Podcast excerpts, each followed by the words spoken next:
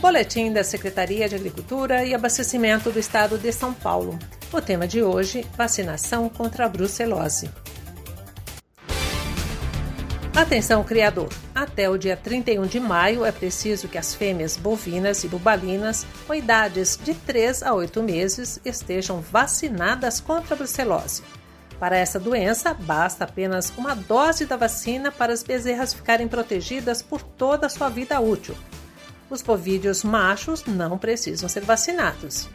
Lembre-se que a vacina contra a brucelose é uma vacina viva e a qualquer descuido na manipulação pode infectar o aplicador.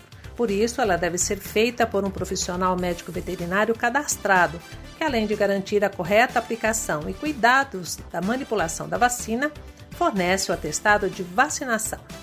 Na página da Coordenadoria de Defesa Agropecuária na internet está disponível a relação por municípios de médicos veterinários cadastrados que realizam a vacinação no estado de São Paulo.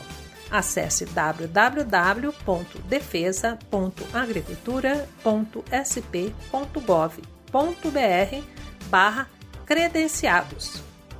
As bezerras vacinadas de 1 de dezembro de 2020 até o dia 31 de maio devem ser declaradas ao Serviço Veterinário Oficial até o dia 7 de junho.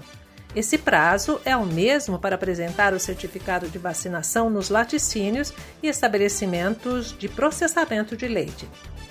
E em tempos de prevenção e proteção à Covid-19, é importante adotar medidas que reduzam o contato pessoal. De preferência, faça a declaração por meio eletrônico através do Sistema Gestão de Defesa Animal e Vegetal, o GEDAV, em www.gedave.sp.gov.br. Através do GEDAV, além de comprovar a vacinação, é possível acompanhar a parte sanitária do seu rebanho e cadastrar a guia de trânsito animal com a finalidade de reprodução ou eventos de concentração de animais, quando se faz necessário o exame negativo de brucelose e tuberculose. Este foi o boletim da Secretaria de Agricultura e Abastecimento do Estado de São Paulo.